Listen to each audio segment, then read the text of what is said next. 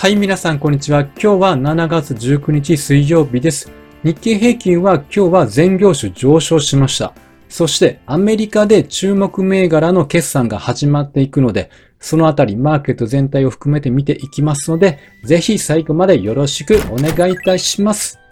はい。では、まず日経平均から見ていきますと、今日は32,896円、402円高と高値引きで終えました。これは前日のアメリカ市場で主要株価指数が揃って上昇し、年初来高値を更新したことと、あとは日銀の金融政策決定会合を控えて気になるイールドカーブコントロールの件について、上田総裁からの発言内容から今回は修正がないのではという思惑から、為替が円安に触れて株高となったというわけであります。こちらが日経平均のチャートになります。7月12日のこのネックラインを割り込んだ時というのは、まあ一時ヒヤッとしましたけれども、なんとか次の日からは回復して、このダブルトップ形成したように見えたんですけども、実は騙しになろうかという状況であります。で、今日は高く始まって、5番は少し下げて始まりましたが、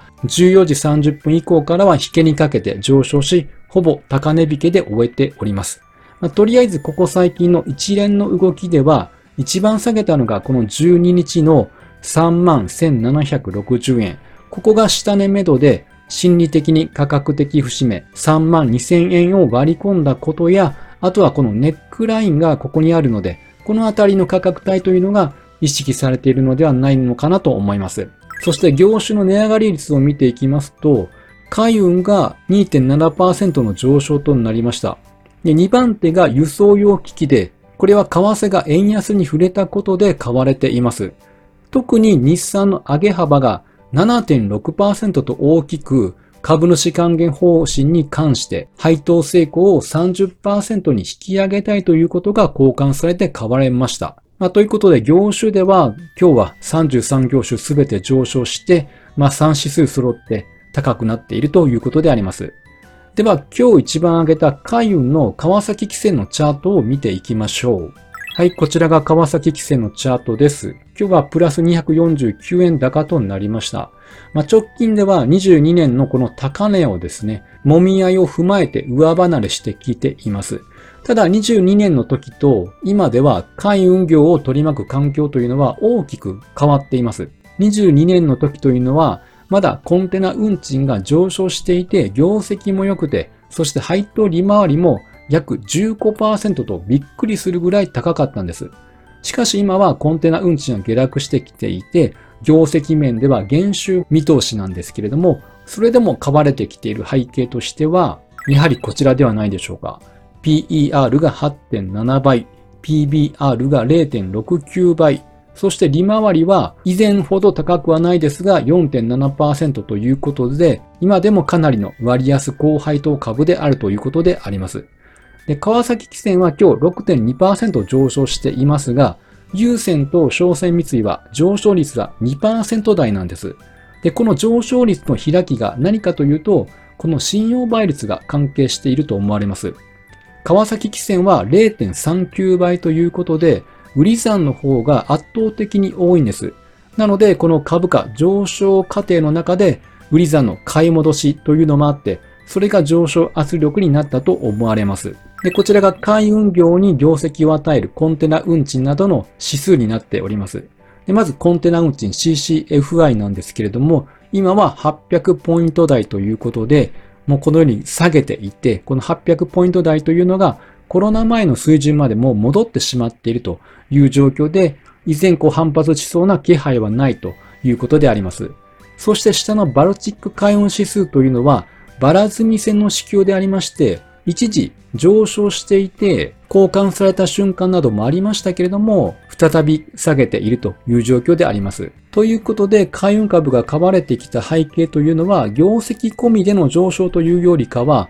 株価が割安すぎて、まだ適正水準ではないということから買いが入ったものと思われます。そして次の話題に移りまして、ちょうど2日前に YCC 修正の可能性があるかもということで動画を出していました。これは日銀が23年度のコア CPI の上昇率の見通しを引き上げる公算が大きいからなんです。従来の1.8%から2%台半ばに情報修正されるかもしれないということで、そうなれば長期金利の変動幅を現在の0.5%程度から1%程度に拡大するのではという思惑が出ていました。しかし、インドで行われていた G20 で上田総裁は2%のインフレ達成にはまだ距離があるなどと発言したわけであります。ということはまだ金融緩和を維持しないといけないというわけであります。そのためこのように一時138円台まで進んでいた円高が円安方向に切り返したわけであります。で次回の日銀金融政策決定会合は7月27、28日に開催されます。約1週間ありますが、再び円安方向に向かうことが想定されそうです。そしてこちらがドル円のチャートであります。アメリカはまだ追加利上げをしていく方針。日本は金融緩和維持ということで金利差を拡大していく方向であります。そのため直近はドル円145円まで円安が進んでいましたけども、この時に前回の為替介入などの警戒もあって、再び円高方向に触れてきました。で、そこで日本株も難聴な動きとなっていました。そして今回の上田総裁の発言によって、やっぱり日本はまだ金融緩和維持ということを受けて、円安にまた戻そうとしているところであります。なので、上田総裁の人間性からして、サプライズでイールドカーブコントロールを修正してきそうな感じはないので、となると次の会合でも修正はなく、今までと同じ金融緩和維持の可能性が極めて高いことが今回の発言で推測できます。では今日は注目銘柄ではなくてアメリカの注目銘柄の決算が控えているので、その内容を見ていきましょう。はい。まず世界をリードする EV 大手のテスラの決算が7月19日引け後に控えております。これは現地時間ですので、日本では20日の朝方に発表されます。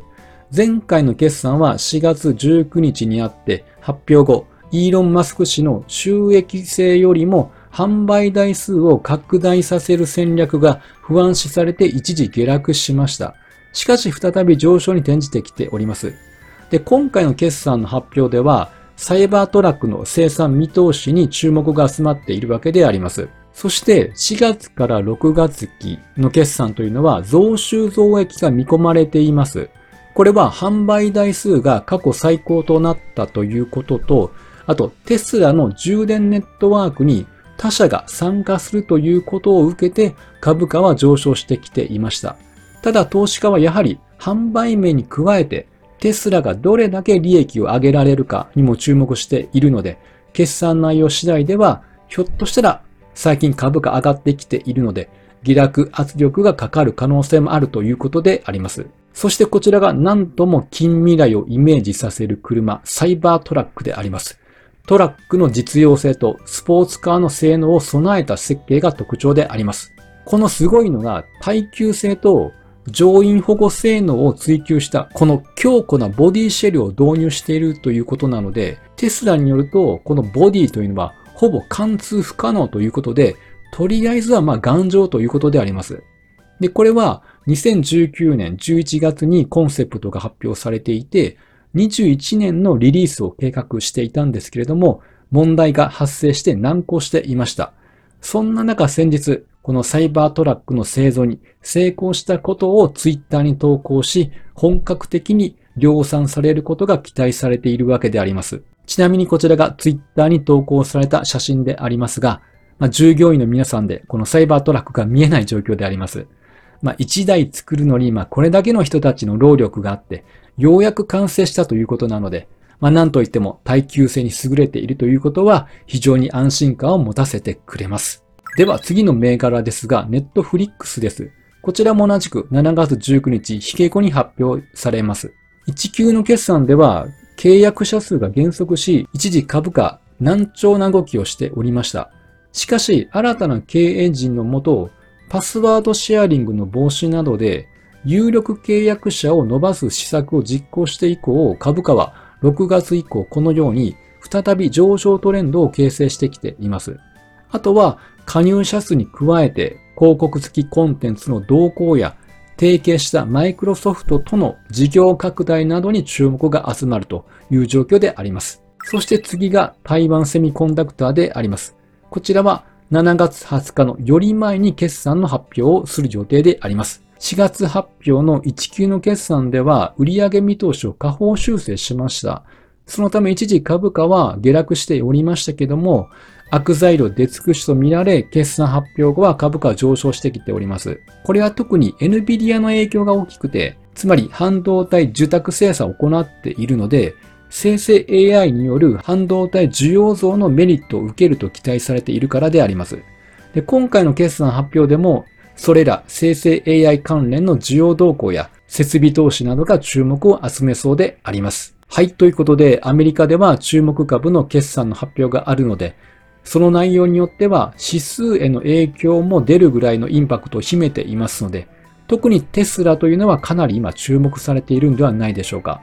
直近は年初株価というのは約100ドル台でありました。でも今は300ドルに迫ろうとしている勢いであります。なので加熱感も出ているのは確かではあります。そんな中、この非常に期待されているサイバートラックの今後の見通しや利益面などが影響してくるんではないでしょうか。はい。では本日は以上となります。音声でお聞きいただいている皆様、いつもご視聴していただきありがとうございます。このような感じで役立つ株式マーケットの内容をお伝えしております。ぜひフォロー、いいねしていただけると嬉しいです。それではまた次回お会いしましょう。